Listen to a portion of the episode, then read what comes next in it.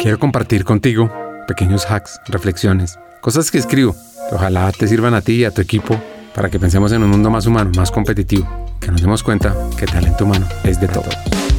Imagina por un momento que te despiertas cada mañana, sintiendo que el lugar al que vas a trabajar te recibe con los brazos abiertos, tal cual como tú eres, con tus matices, sueños y temores. Imagina un lugar donde no solo eres valorado por tus habilidades y por tus logros, sino por tu esencia, tu autenticidad. Este es el mundo laboral que todos merecemos y como líderes el que estamos llamados a crear. Porque la libertad no es la ausencia de compromisos, sino la capacidad de elegir y comprometerme yo a mis propias acciones. Y esta idea que escribió Coelho resuena profundamente cuando consideramos el significado de la libertad en el mundo laboral. Porque la clave para liberar la verdadera esencia, el potencial de nuestros empleados, pues también radica en otorgarles cuatro libertades fundamentales. Libertad para ser auténticos. Cada risa, cada lágrima, cada pensamiento o idea no se ve obstaculizado por miedos o juicios. Crear espacios donde la autenticidad no solo sea aceptada, sino celebrada. La libertad para alcanzar nuestro máximo potencial. Permitir a tus empleados soñar en grande. Darles la confianza de que puedan llegar a ser la mejor versión de sí mismos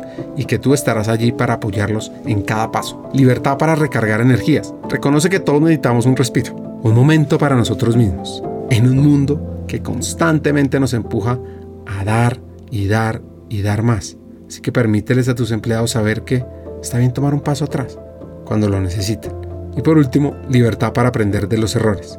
En lugar de temer al fracaso, abrázalo como una parte esencial del viaje. Asegura a tus empleados, asegura que ellos puedan cometer errores, porque al final esto es simplemente una lección disfrazada, un paso más hacia el éxito. Así que aquí viene mi llamado a la acción.